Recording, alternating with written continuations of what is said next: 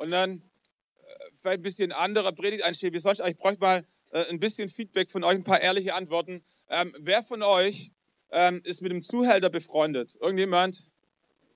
Wer von euch mit dem Zuhälter? Also das sind die, das sind die Männer, die die Prostituierten da so ausnutzen.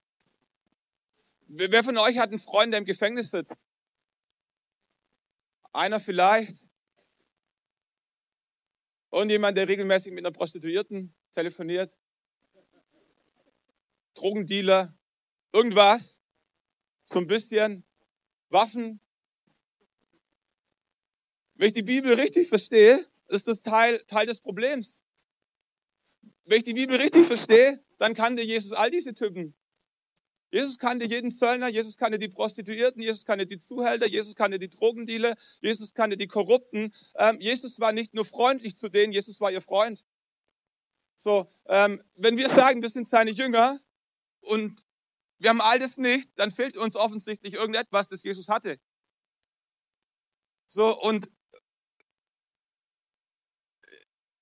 ich dachte auch, und wir als Pastor, ähm, es gibt ja so Leute, mit denen sollten wir soll im Umgang so ein bisschen meiden. Das ist nicht das, was standesgemäß ist. Was, was würden die Leute denken?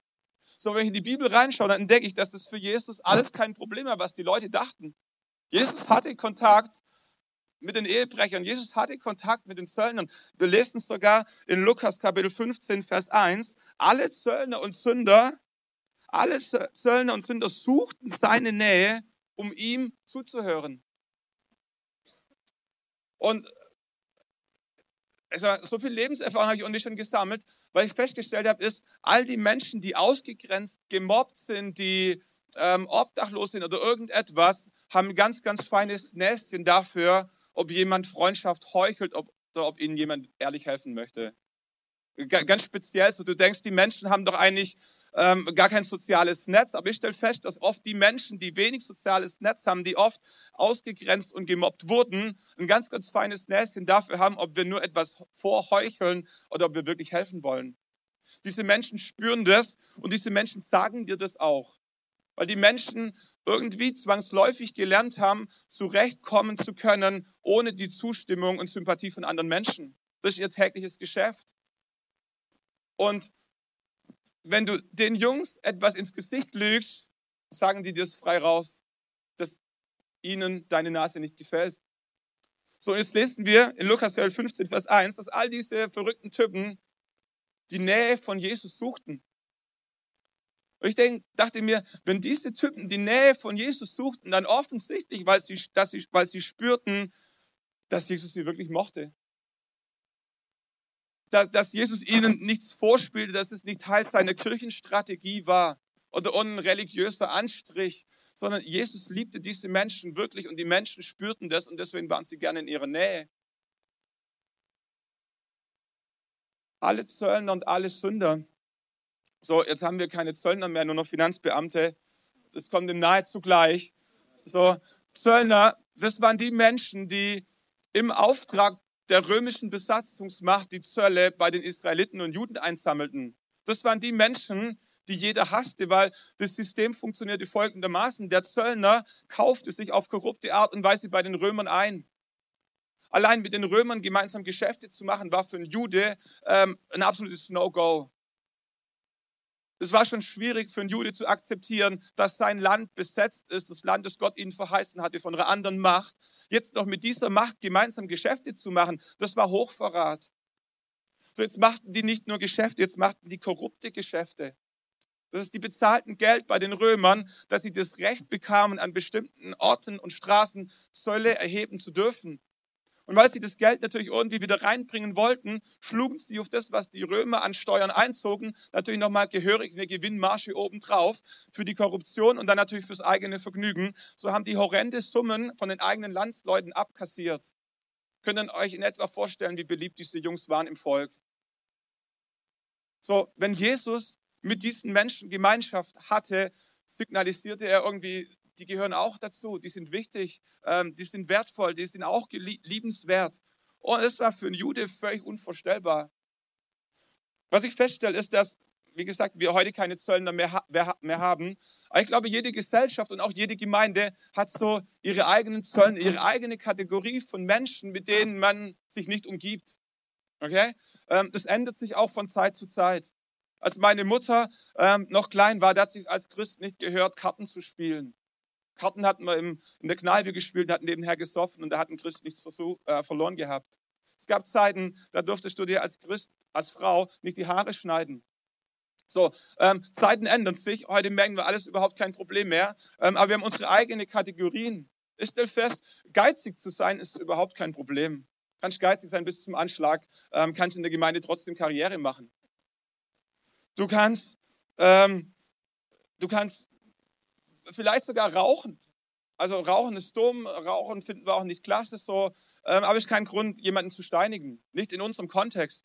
Ähm, so, und so gibt es verschiedene Kategorien von Dingen, wo wir sagen, ähm, kann man ertragen. Wir haben uns daran gewöhnt, dass Menschen, die, die nicht in der Kirche fromm situiert aufwachsen, ähm, Sex vor der Ehe haben und wir, wenn sie zum Gottesdienst kommen, umarmen sie und wenn du einer davon bist, dann herzlich willkommen. Genau für Menschen wie dich äh, soll diese Gemeinde offen sein.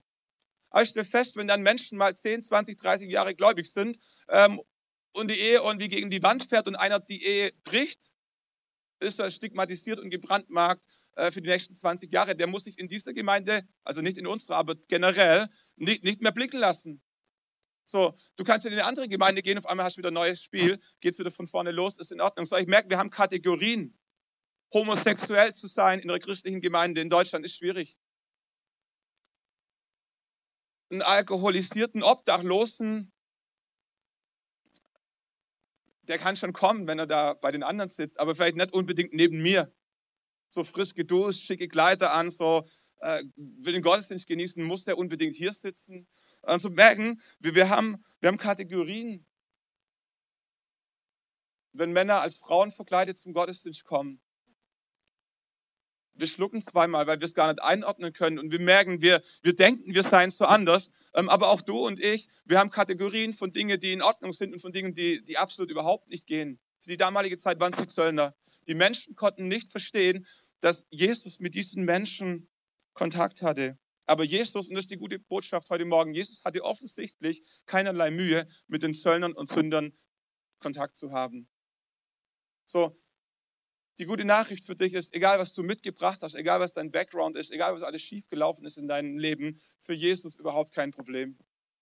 So wann immer du die Nähe von Jesus suchst, bist du immer herzlich willkommen. So viel Mist kannst du gar nicht gebaut haben, dass Jesus nicht die Arme aufmacht und sagt, schön, dass du da bist, setz dich neben mich, lass uns Gemeinschaft haben, lass uns das gemeinsam essen. So, was wir aber auch feststellen, es gibt Menschen, die behaupten, mit Jesus unterwegs zu sein, denen macht es massivst Mühe. Die fromme Elite, Lukas 15, Vers 2, die Pharisäer und die Schriftgelehrten murrten Sie mutten, der nimmt Sünde auf und isst mit ihnen. Mit jemandem zu essen, was sich mit jemandem eins zu machen. Mit jemandem zu essen im Orient signalisiert, äh, wir gehören zusammen, wir sind Freunde. Wir gehen gemeinsam durchs Leben. Ähm, wir machen gemeinsames Ding. So, wenn Jesus mit den Menschen, den Sündern und den Zöllnern gemeinsam aß, hieß es für die äh, Pharisäer und Schriftgelehrten, ähm, er identifiziert sich mit ihnen. Und es ging für sie überhaupt gar nicht. Die Pharisäer, ähm, die kommen immer ein bisschen schlecht weg in der Bibel. Eigentlich waren das Menschen, die es ernst meinten. Das waren religiöse Menschen. Pharisäer waren Juden, ähm, die das ganze Alte Testament erfüllen wollten. Die wollten es richtig machen. Und weil sie es richtig machen wollten, haben sie lieber nochmal 20 Prozent obendrauf gepackt, dass sie es ja nicht verkehrt machten. Also wenn die Bibel sagt, du sollst am Sabbat, den Sabbat heiligen, äh, am siebten Tag nicht arbeiten, dann haben die Pharisäer festgelegt, was Arbeit heißt. Wie viele Schritte darf ich laufen, damit es nicht Arbeit ist? Darf ich am Sabbat noch kochen? Darf ich am Sabbat vom Brunnen Wasser schöpfen, wenn ich Durst habe? So, und sie haben festgelegt, was, was darf ich und was darf ich nicht. Mit diesem inneren Antrieb ist unbedingt richtig machen zu wollen. Das Problem war, den Maßstab, den sie an sich selber anlegten, legten sie auch an alle anderen Menschen an. Und diesen Maßstab konnten sie einerseits nicht mal selber wirklich gerecht werden, geschweige denn all die anderen. Und ähm, dann kommt dieser fatale ähm, Denkfehler, zu sagen, wenn das mein Maßstab ist, muss es auch dein Maßstab sein. Und wenn es mein Maßstab ist, muss es auch Gottes Maßstab sein. Diese Pharisäer dachten, dass Gott genauso denken muss wie sie. Diese Pharisäer dachten, wenn sie über andere Menschen urteilen, sie beurteilen, würde es sie selber besser machen, heiliger machen, Gott wohlgefälliger machen.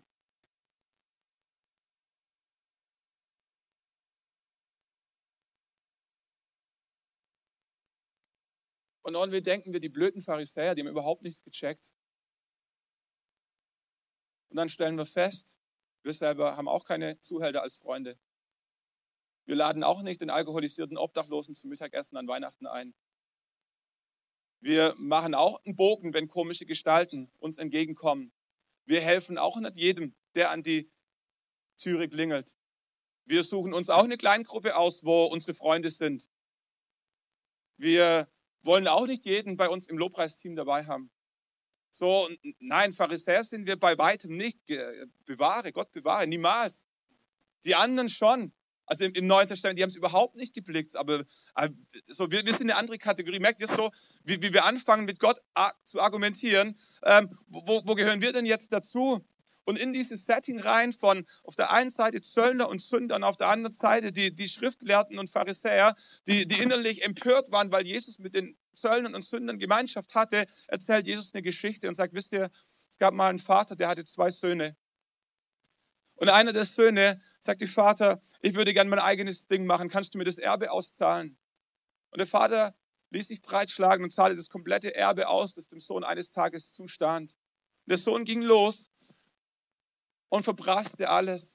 Glücksspiele, Frauen, Partys, Autos, Urlaub, was immer du machen kannst. So, ähm, dieser Sohn hat es mal so richtig vermasselt. Und ich lese diese Geschichte und denke mir, ach wie gut, dass ich nicht wie dieser Sohn bin. Weiß nicht, wie dir das geht. Vielleicht bist du, denkst du ganz anders. Ich lese diese Geschichte und denke mir, der, der Junge, der war so egoistisch. Wie kannst du zu deinem Vater gehen und alles wollen, ohne was zu geben? Wie kannst du alles erwarten und dann alles verprassen? Wie kannst du nur an dich denken, an deinen Spaß, an dein, deine Party, an deine Frauen, an dein Hobby, an, an nur ich, ich, ich, ich, ich? Wie kannst du den Ruf deines Vaters dermaßen in den Schmutz ziehen? Ich stelle mir das so vor, der, wahrscheinlich war der Vater ein bisschen vermögend.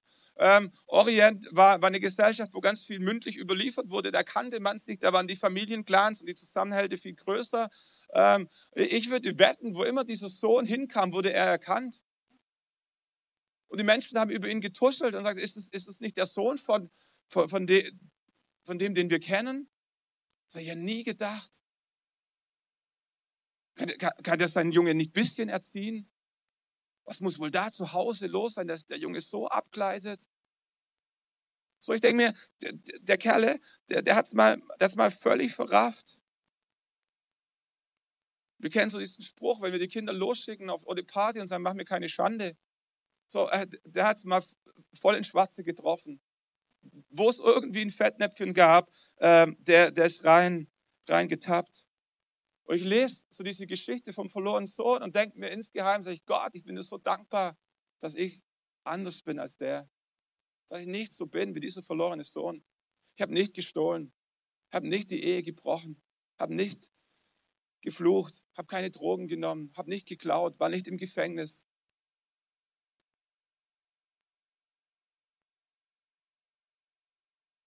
Ich weiß nicht, ob ihr diesen Gedanken kennt. So irgendwann nachdem du drei Jahre, vier Jahre, zehn Jahre gläubig bist und denkst, bin ich ein ganz guter Christ. So Gott, Gott kann ganz schön froh und dankbar sein, dass er mich in seinem Team hat. Wenn all die anderen auch so wären wie ich, was hätte Gott für ein leichtes Leben? Ich lese die Bibel, ich komme zum Gottesdienst, ich spende ein paar Groschen, ich arbeite unserem Welcome-Team mit. Ich komme an Heiligabend und bringe bring vielleicht noch meinen Nachbarn mit. Ich schlage meine Frau nicht. Was bin ich für ein guter Mensch? Wenn, wenn die Welt so wäre wie ich, was wäre das gut? Und ich lese dieses Gleichnis vom verlorenen Sohn und denke mir, den sogenannten verlorenen Sohn, der will ich nicht sein. Der bin ich aber zum Glück auch nicht. So, die Frage ist, wer bin ich denn dann? Und ich lese dieses Gleichnis weiter und ich suche so nach dem guten Sohn. Sag, wo, wo ist der gute Sohn, ähm, der all das macht, was der Vater möchte, der ehrlich ist, der eine Reife entwickelt, der für die Schwachen da ist, ähm, der seinen Vater ehrt, ähm, der den Acker pflügt, der Geschäfte macht auf eine gute Art und Weise? Wo ist der vorbildliche Sohn, auf den sein Vater zu Recht von ganzem Herzen ausschließlich stolz sein kann? Sagt, wo bin ich in dieser Geschichte? Und ich lese diese Geschichte durch und merke, die haben mich vergessen. Ich komme in dieser Geschichte nicht vor. Ich weiß nicht, ob du dich gefunden hast in dieser Geschichte. Ich habe festgestellt, ähm, den guten Sohn, den haben sie rausgelassen. Und dann komme ich so von meiner Theologie und denke mir, Gott macht keine Fehler. So, ich denke mir, äh, in, in, diesem Fall auch nicht schon. Und wie hast du da eine Sequenz übersprungen? Und je länger ich drüber nachdenke, frage ich mich dann, was vielleicht doch Absicht? Was vielleicht doch Absicht, dass Jesus in dieser Geschichte nur von zwei Söhnen spricht?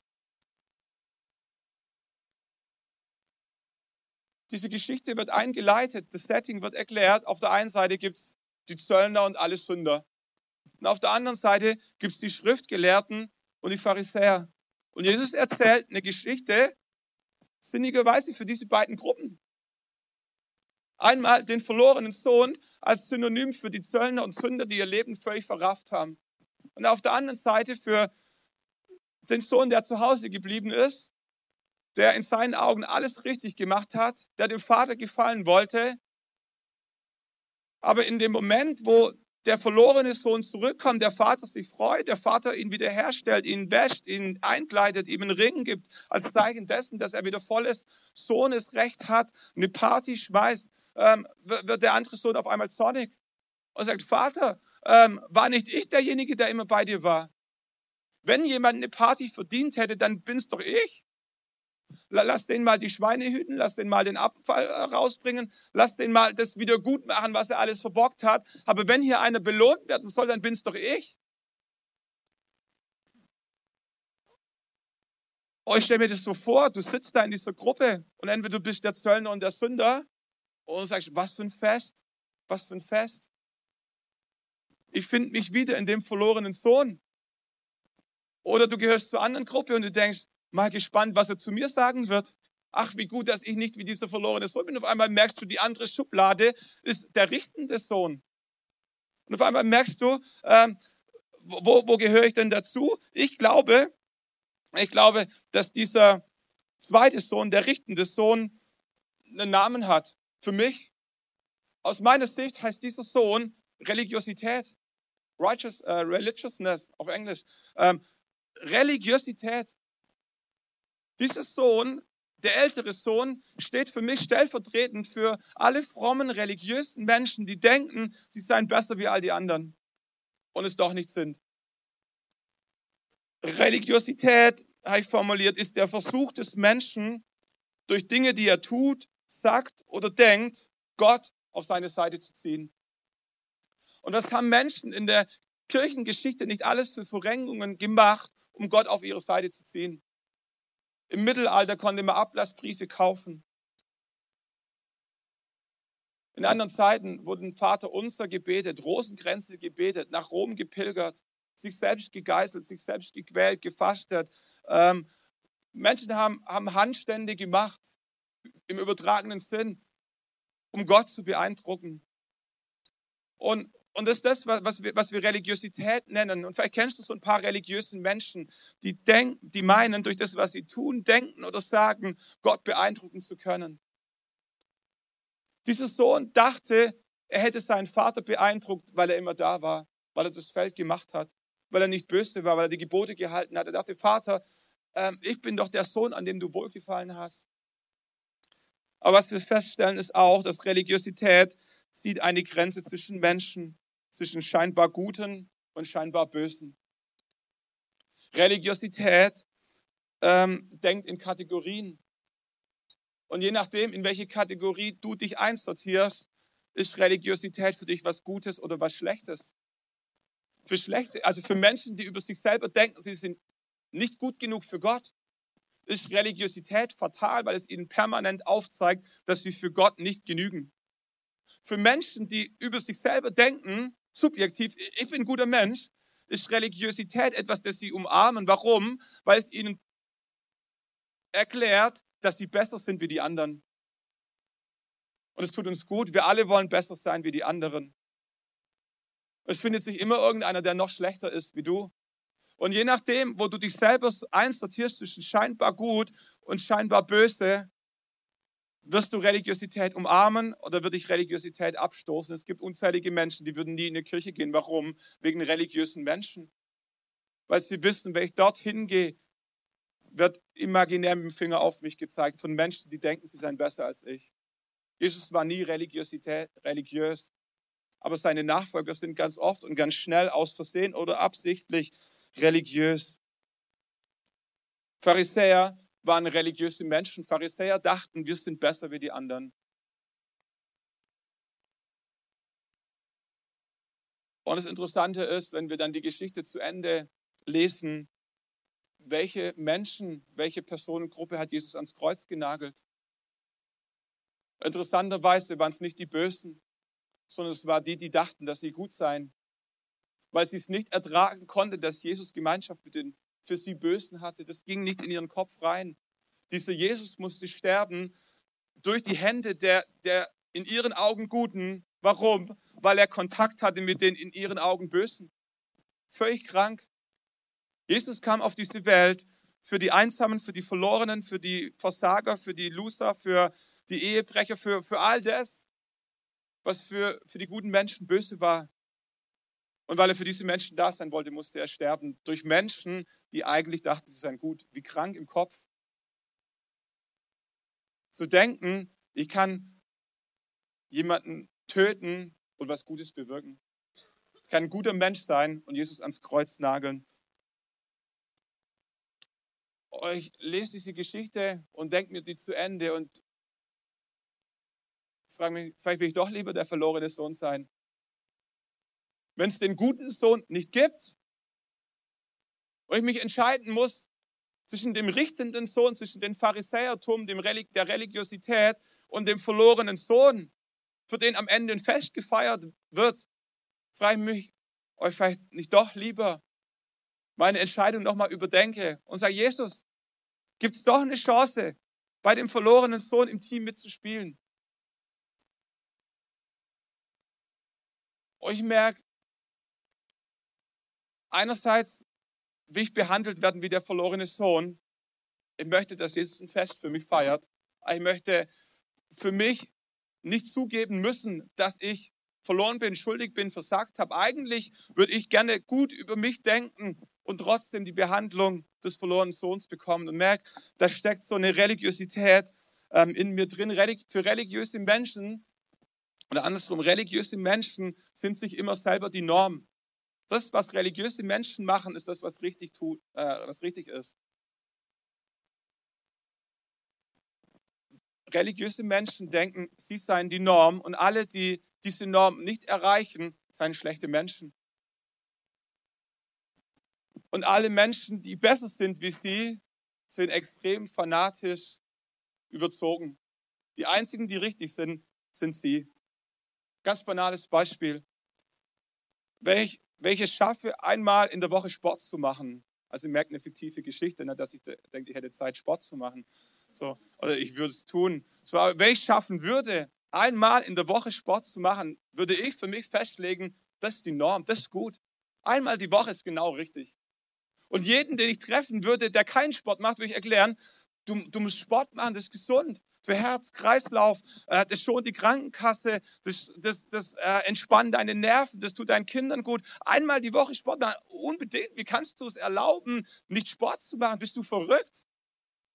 So, und wenn ich dann einen halben Tag später jemanden treffe, der geht viermal in der Woche ins Fitnessstudio, ich sagen, bist du bescheuert? Sortier mal deine Prioritäten neu. Du übertreibst. Das, das, ist ja nicht lebbar. Du, bist doch, du hast doch Kinder, Arbeit, Familie. Es gibt doch andere Dinge als Sport. So, merkt ihr? So, ich bin die Norm. Ich bin die Norm und wer schlechter ist, ist böse ähm, und wer besser ist, ist fanatisch. Das ist Religiosität in ihrer reinsten Form. Und, und diese Denke ähm, übertragen wir auf ganz, ganz viele Dinge. Wenn du es geschafft hast, fünf Kilo abzunehmen, dann ist es immer gut, fünf Kilo abzunehmen. Und wenn du jemanden triffst, der es auch versucht hat und nicht geschafft hat, ist er in deinen Augen eine Pfeife. Und das ist doch kein Problem. Muss ja nur wollen. Fang halt mal an. So, wenn du dann aber zwei Wochen später jemand triffst, der hat 20 Kilo abgetroffen, äh, abgenommen, hast du Essstörungen? Versteht ihr die Denke? Wir, wir sind die Norm, das ist Religiosität, wir sind die Norm. Und im Glauben läuft es genauso ab. Wenn du es schaffst, dreimal im Monat in Gottesdienst zu gehen als religiöser Mensch, dann ist dreimal im Monat genau das, was gesund ist. Wenn jemand nur einmal im Monat in Gottesdienst geht, dann kann er nicht wirklich an Gott glauben. Unmöglich. Wenn jemand aber viermal im Monat in Gott, in, dann ist echt extrem. Also wer macht denn dieses? Viermal im Monat, das ist ja jedes Mal. Mach doch mal Geburtstag, muss doch mal ausschlafen. Also religiöse Menschen spenden, natürlich spenden religiöse Menschen. So nicht zu wenig und nicht zu viel. So, religiöse Menschen spenden immer so ein bisschen.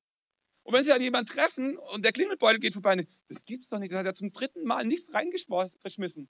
Ich muss mal mit dem Stefan sprechen, hier sitzt jemand drin, der kommt schon seit einem halben Jahr, der genießt jeden Gottesdienst, der, der schmeißt nichts rein. Sag Stefan, mit dem muss man mal reden. Da läuft was schief. Und wenn du dann zurückfällst, wie viel, wie viel gibst du? In meiner Bibel steht 10 Prozent, ist die Norm. Sag, naja, also weißt du, also das ist ja alttestamentlich. Das ist schon, also 10 Prozent ist schon echt heftig. So. Ich habe ein Haus gebaut. Religiosität. Religiosität denkt, ich bin die Norm. Religiosität sagt, jeder Christ sollte jeden Tag die Bibel lesen. Und um diese Norm zu erfüllen, kaufen wir uns Kalender, wo nur ein Bibelvers drin steht. Und dann entwickeln wir eine Gewohnheit. Immer beim Frühstück wird der Kalender gelesen. Kann passieren, was möchte. Ich habe meine Pflicht erfüllt. Und dann triffst du Menschen, die sind nicht fromm. Aber die haben Jesus genauso lieb wie du. Aber die lesen die Bibel nicht. Die lesen nicht jeden Tag, die lesen vielleicht einmal die Woche eine halbe Stunde und dann lesen sie zwei Wochen wieder nicht, so wie es ihnen eben gerade kommt. Dann hören sie eine Predigt an. Also du sagst, das geht so nicht. Jeder Christ liest jeden Tag die Bibel. Und dann triffst du jemanden, der, der, der liest jeden Tag eine Stunde. Und du sagst, äh, hast du nichts zu arbeiten? So, so locker wie du möchte ich auch mal leben. Eine Stunde Zeit haben, um Bibel zu lesen. Das kann ich mir nie erlauben. So, und versteht ihr? Religiosität. Religiosität legt fest, ich bin die Norm. Und Religiosität gibt es auf jedem Level. Du kannst Pharisäer sein, du kannst das Alte Testament auswendig lernen, du kannst 65 Gebote halten und deine Schritte am Sabbat zählen. Aber du hast dieselbe Denke wie der andere, der sagt, ich gehe zweimal im Monat in Gottesdienst und das ist gut. Nicht mehr und nicht weniger.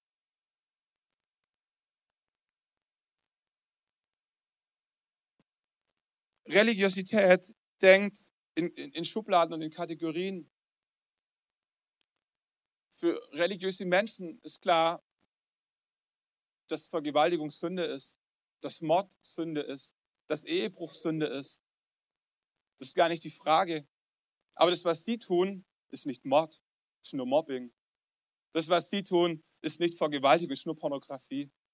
Das, was sie tun, ist nicht Ehebruch, ist nur ein Flirt. Und wir denken in Kategorien. Wir fangen an, unser, uns, unser eigenes Leben gut zu reden. Religiöse Menschen denken, man kann unterschiedlich nah dran sein an Gott.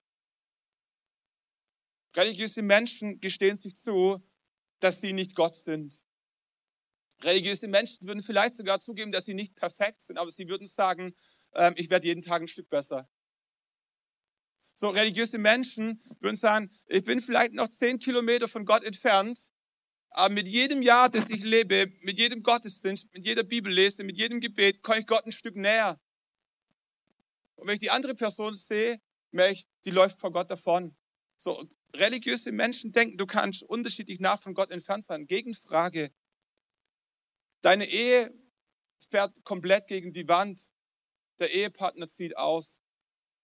Welchen Unterschied macht es, ob der Ehepartner 100 Meter, 1000 Meter, 10.000 Meter oder eine Million Meter von dir auszieht? In Bezug darauf, ob du geschieden bist oder nicht. Aber genau das denken wir von Gott. Religiöse Menschen denken, man kann von Gott unterschiedlich weit entfernt sein. Ich bin nicht ganz nah dran an Gott, aber auch nicht ganz weit weg. Und weil ich ein bisschen näher dran bin an Gott wie die anderen, bin ich besser als die anderen. Und weil ich ein bisschen besser bin wie die anderen, muss Gott mich mehr lieb haben wie die anderen. Und muss Gott meine Gebete schneller erhören als die anderen. So, und, und wir denken in, in Distanzen, wir denken, wir reden uns tatsächlich ein, religiöse Menschen reden sich ein. Ich bin vor 20 Jahren Lichtjahre von Gott entfernt gewesen, dann habe ich mich bekehrt. Dann war es einfach nur noch 10 Kilometer.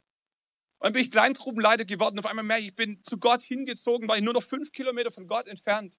Und ich bete und ich spende und äh, vielleicht schaffe ich es kurz bevor ich sterbe, dass ich so nur noch 197 Meter von Gott entfernt bin. Was wäre das? Fantastisch. Das wäre ein riesen Progress, ein riesen Fortschritt. Und sie realisieren gar nicht, dass 197 Meter von Gott entfernt trotzdem von Gott entfernt ist.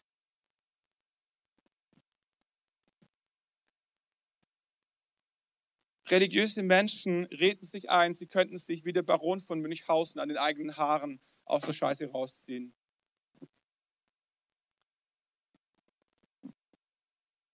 Und Jesus sagt, es gibt nur zwei Kategorien. Es gibt den verlorenen Sohn und es gibt den richtenden Sohn. Es gibt die Zöllner und die Sünder und es gibt die Pharisäer und die Schriftgelehrten. Es gibt die Menschen, die zu Gott gehen und sagen, Gott, ich habe versagt, bin dir nicht würdig. Und es gibt die Menschen, die sagen, Gott, eigentlich bin ich gar nicht so schlecht. Wenn wir die Geschichte zu Ende lesen, entdecken wir, dass für eine dieser Gruppen ein Fest gefeiert wird und für die anderen nicht. Die anderen sind eingeladen, aber sie kommen nicht. Wie, wie, wie, wie krank, wie krank. Der verlorene Sohn kommt nach Hause, sagt, Vater, ich bin völlig unwürdig. Ich habe es dermaßen gegen die Wand gefahren. Lass mich einer deiner Knechte sein. Ich bin es nicht würdig, mit dir am Tisch zu sitzen. Und der Vater sagt, komm in meine Arme, ich habe auf dich gewartet. Ich liebe dich. Und sie feiern ein Fest. Und der Sohn kommt nach Hause und sagt, Vater, du weißt, ich bin dein Bester. Ich habe alles gemacht, was du möchtest. Habe hab, hab dich nie im Stich gelassen. Und der Vater sagt, ja, ist in Ordnung, viel fantastisch, komm mit. Dein Bruder ist heimgekommen, lass, lass uns feiern. Und er sagt, ich kann nicht, ich kann nicht.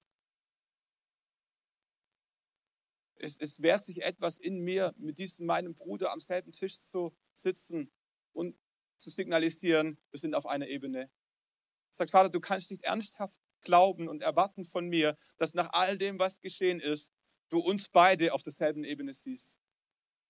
Das ist für einen religiösen Menschen ungerecht. Für religiöse Menschen ist es ungerecht, dass Menschen, die 30 Jahre ohne Gott leben, in die Kirche kommen und von Gott Vergebung empfangen für ihre Schuld und auf derselben Ebene sein sollen wie sie. Das geht nicht. Wofür sind sie denn dann 30 Jahre Vorsprung vorne draus gelaufen, haben gebetet, haben gespendet, haben gemacht, wenn es am Ende gar nichts bringt und wir doch alle in denselben Himmel kommen? Und am Ende stellen wir fest, gibt es ein Fest und die einzigen, die dabei sind, sind die Zöllner und die Sünder. Und die ganzen Frommen stehen draußen und sind wütend und sind böse auf Gott, weil er nicht so spielt, wie sie wollen. Oh, es hat, hat, hat mir jetzt gepredigt, wir sind in dieser Predigtreihe frei sein. Man kann frei sein von Drogen, man kann frei sein von Depressionen, man kann frei sein von Schulden. Ähm, aber es gibt, es gibt so, eine, so eine Macht in unserem Leben, die nennt sich Religiosität und die spüren wir oft gar nicht. Aber sie ist da. Ich dachte, was, was wird es für einen Unterschied machen, wenn wir als Gemeinde, jeder Einzelne für sich, diesen religiösen Geist aus unserem Denken rausbekommen, weil wir verstehen, dass Gott alle Menschen gleich lieb hat, uns eingeschlossen. Ich habe festgestellt, die Religiosität verdammt immer entweder dich selbst oder die anderen. Aber Religiosität verdammt immer, da kommt keiner gut weg. Religiosität ist wie eine Sucht. Jede Sucht gibt dir etwas und jede Sucht kostet dich etwas. Religiosität gibt dir etwas. Religiosität rechtfertigt, dass du keinen Kontakt mit Zuhälter haben musst. Religiosität schützt dich vor Prostituierten. Religiösen, Religiosität schützt dich davor, dir die Probleme von insolventen Menschen anhören zu müssen. All diese Dinge. Religiosität hebt dich aus dem Dreck raus und sagt, es ist in Ordnung, dass du dort oben auf deinem frommen Berg sitzt. Und insofern gibt uns Religiosität etwas. Und auf der anderen Seite kostet uns Religiosität etwas, weil sie uns permanent deutlich macht, dass wir auch nicht gut genug sind. Aber religiöse Menschen haben sich entschlossen, sich auf diesen Deal einzulassen. Auch auf die Gefahr hin, dass sie selber niemals Gott erreichen werden, weil sie immer noch 197 Meter entfernt sind. Das ist jedem religiösen Menschen bewusst. Er wird nie, er wird nie es schaffen, sich Gott zu verdienen. Aber er kann wenigstens näher dran sein als die anderen. Und es gibt ihm etwas und es kostet ihn etwas. Und Jesus ist gekommen, dich und mich frei zu machen von diesem religiösen Denken. Hat ein Buch gelesen, der beschreibt es, ich sag mal so übertragen auf uns, ähm, vier Schritte in die Freiheit von Religiosität. Ich habe das gelesen und dachte, äh, was meint er? Aber wo ich ein bisschen drüber nachgedacht habe, ist mir deutlich geworden. Vielleicht können wir die äh, an die Wand werfen, wenn wir haben. Der sagt, die erste Stufe, wo wir herkommen, ist diese Denke, ich bin eine gute Person und deswegen darf ich schlechte Menschen verurteilen. Das ist so der, der religiöse Mensch in Reinnatur. Ich bin ein guter Mensch und weil ich gut bin, darf ich all die schlechten Menschen verurteilen. Ein Schritt nach vorne wäre es, wenn du hinkommen würdest, zu denken und zu glauben, ich bin eine gute Person und ich sollte mit schlechten Menschen barmherzig sein. Dann bist du wenigstens schon mal human. Da musst du noch nicht mal Christus sein. Aber du ähm, sagst für dich, ich bin ein guter Mensch aber es gibt mir nicht das Recht, über die anderen zu urteilen, es gibt mir die Verantwortung, ihnen zu helfen. Das ist ein Fortschritt, definitiv, 100 Prozent. Aber es ist nicht das Ziel. Es ist nicht das Ziel, wo Gott dich haben möchte. Der dritte Schritt ist, zu erkennen, ich bin auch ein Sünder. Ich bin ein Sünder, der genauso Hilfe braucht wie alle anderen auch. Das ist ein Quantensprung für einen religiösen Menschen.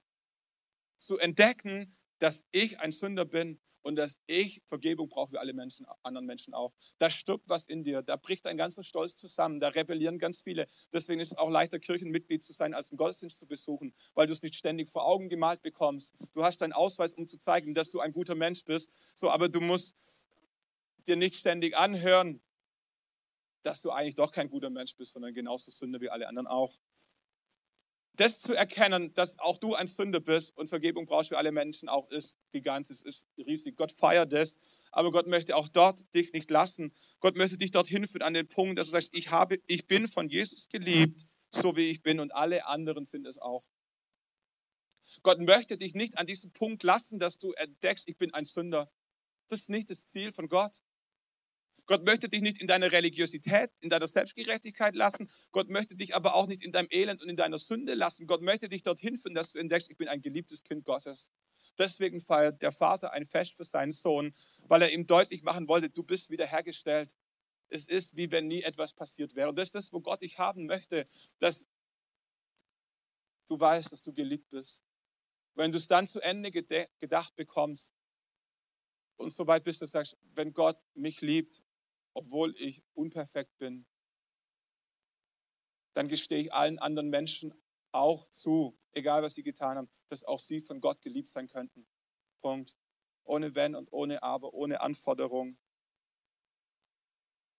Und weil Religiosität wie eine Sucht ist, fängt der erste Schritt in die Freiheit damit an, dass wir ehrlich werden. Dass wir uns zugestehen, dass wir eigentlich die guten Söhne gerne wären, aber es nicht sind, weil es die nicht gibt. Und dass wir ehrlich in den Spiegel schauen und sagen, wo gehören wir dann hin? Wollen wir bei den religiösen Fanatikern verharren in unserer Selbstgerechtigkeit oder geben wir diesen Kampf auf, kapitulieren vor Gott und sagen, Gott, dann bin ich lieber bei den Zöllnern und Zöllnern. Vielleicht habe ich nicht vergewaltigt, aber ich habe auch lüstern geschaut. Vielleicht habe ich nicht gemordet, aber ich habe auch geflucht und gebrüllt, dass die Fetzen fliegen. Vielleicht habe ich niemand gestohlen, aber ich bin so geizig, von mir bekommt niemand was. Dieser Schritt in die Ehrlichkeit ist der erste Schritt in die Freiheit raus aus diesem System der Religiosität. Es war Donnerstagabend. Ich sitze allein zu Hause. Meine Frau war unterwegs ähm, mit meinen zwei Kindern. Das ist meine Horrorvorstellung. Der Terminplan voll bis zum Anschlag, To-Do-Listen, E-Mails und so weiter. Ähm, ich habe es ins Zimmer geschickt, mache die Hausaufgaben, habe gehofft, sie brauchen lang, ein bisschen Zeit zu arbeiten. Ähm, so, weil ich zu Hause sein musste und, und, ein bisschen was erledigt bekommen wollte. Irgendwann war Sarina mit den Hausaufgaben fertig und sagt, Papa, können wir das Zelt aufbauen? Ich denke mir, bist du bescheuert?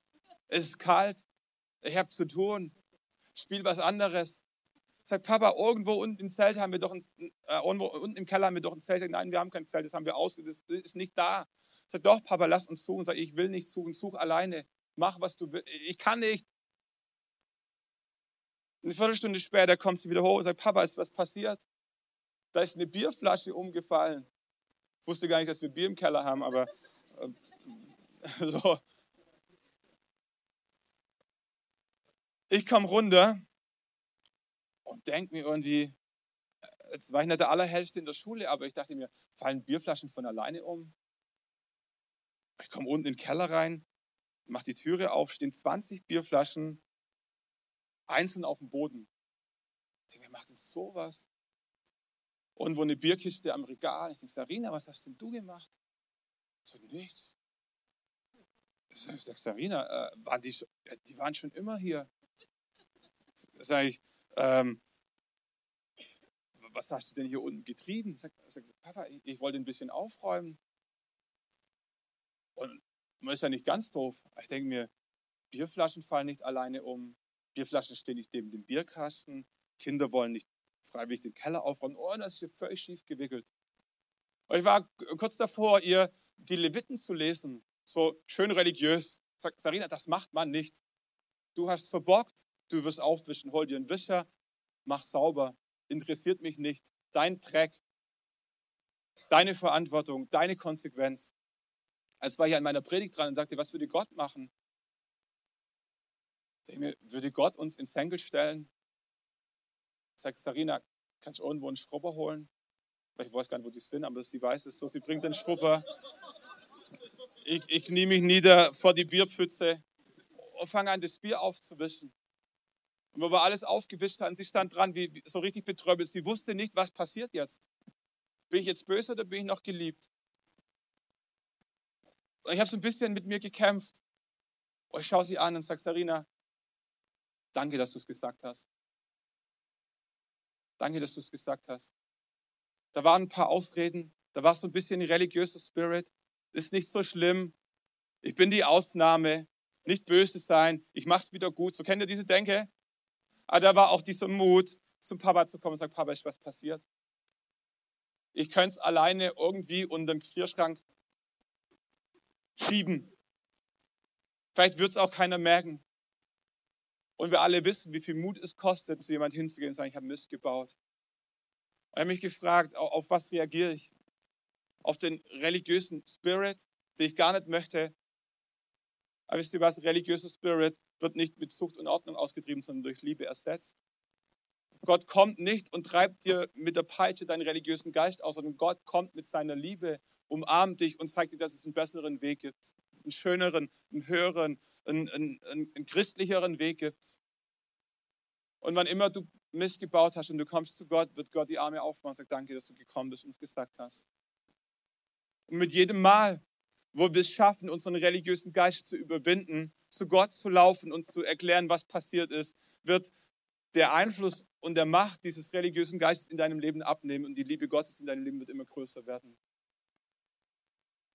Und wenn wir ehrlich sind, hat keiner von uns irgendetwas dazu beigetragen, dass wir Christen sind, dass wir Kinder Gottes sind. Die Bibel spricht ganz bewusst davon, dass Menschen, die Jesus nachfolgen, die an ihn glauben, Kinder Gottes sind. Und wisst ihr, soweit ich das verstanden habe, ist bis jetzt noch jedes Kind geboren worden und hat sich nicht selber geboren. Deswegen sagen wir auch, ich wurde am 29. Januar 1980 geboren und nicht, ich habe mich am 29. Januar 1980 geboren. Weil das nicht geht. Du kannst dich nicht selber gebären. Und du kannst auch nicht selber ein Kind Gottes werden. Geburt, ähm, ein Kind Gottes wird man nicht durch Verdienst, sondern durch Geburt. Die Bibel beschreibt diesen Moment, wo Menschen Jesus in ihr Leben einladen und sagen, ich bin ein Sünder, ich bin ein Zöllner, ich brauche Vergebung. Und Jesus sagt, komm in meine Arme, danke, dass du es gesagt hast, bring ein frisches Gewand, bring den Siegelring, lass uns ein Fest feiern. Diesen Moment beschreibt die Bibel als Wiedergeburt. Jeder Mensch wird einmal in seinem Leben geboren, körperlich, und jeder Mensch kann und darf ein zweites Mal geistlich, spirituell wiedergeboren werden, wenn er ein Kind Gottes wird. Und das ist der einzige Schlüssel, der Menschen zu Kinder Gottes macht. Kein Verdienst, kein Gebet, keine Spende, kein Mitarbeiten, keine Barmherzigkeit, nichts, was du tun kannst, kann dich Gott auch nur irgendwie signifikant näher bringen, dass es einen Unterschied machen würde. Die einzige Punkt ist, dass du vielleicht nicht mehr 10 Kilometer von Gott entfernt bist, sondern nur 900 Meter. Aber am Ende des Tages ist nicht das, was entscheidend ist. Die Frage ist, bist du ein Kind Gottes? Gott würde dich nicht fragen, was hast du mitgebracht? Wie viele Felder hast du gepflügt? Wie viel Geld hast du verdient für mich? Sondern Gott würde dich fragen, bist du mein Kind? Hast du mich in mein Leben eingeladen? Und, und das ist unser Traum als Kirche, dass wir, dass wir niemals religiös werden. Aber wir wissen um diese Gefahr, dass Menschen, die gut starten, dazu tendieren, religiös zu werden, zu denken, jetzt bin ich besser wie die anderen. Lass dir sagen, selbst wenn du 50 Jahre gläubig bist, egal was du für Gott gemacht hast, es wird nie gut genug sein. Der einzige Weg zu Gott ist der, ein Sünder und ein Zöllner zu sein. Jesus, ich bete, dass du das echt in unserem Herzen offenbarst.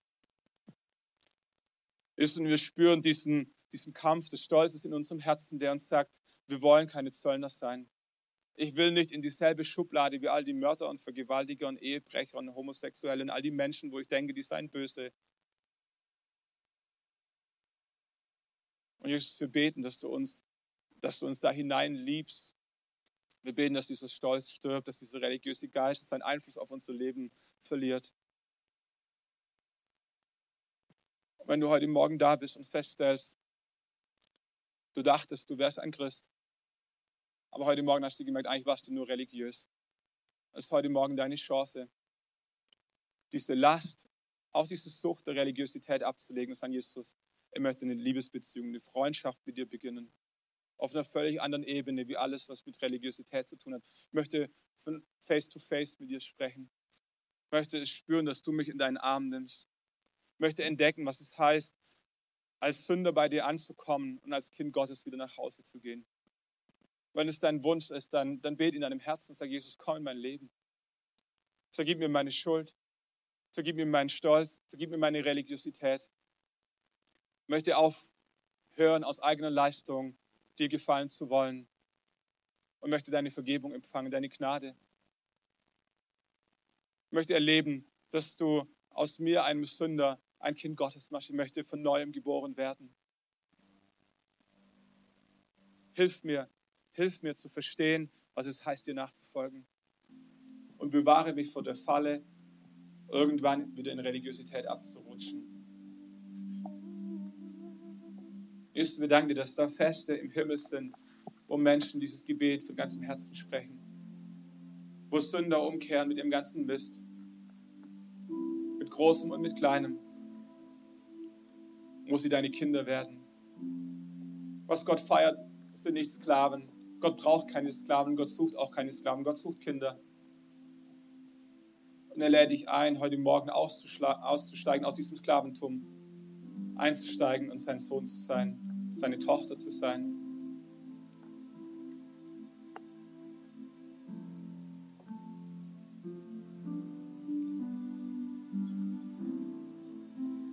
Nicht für mich, aber für dich. Lass meine Augen auch zu. Aber vielleicht möchtest du einfach ganz kurz an deinem Platz deine Hand heben, als Zeichen, nicht für irgendjemand hier im Raum, sondern für Gott. Sag Gott, ja, das bin ich. Mach mich frei von dieser Religiosität. Mach mich frei von diesem frommen Anstrich, durch Leistung dir irgendetwas bringen zu müssen. Er möchte dein Kind sein. Jesus, wir danken dass du alles siehst und wir, wir brechen diesen Geist von Religiosität auch über unsere Gemeinde, über unser Denken, über unserem Land. Jesus, wir beten, dass wir als ganze Nation neu erleben, was es heißt, deine Söhne und deine Töchter zu sein.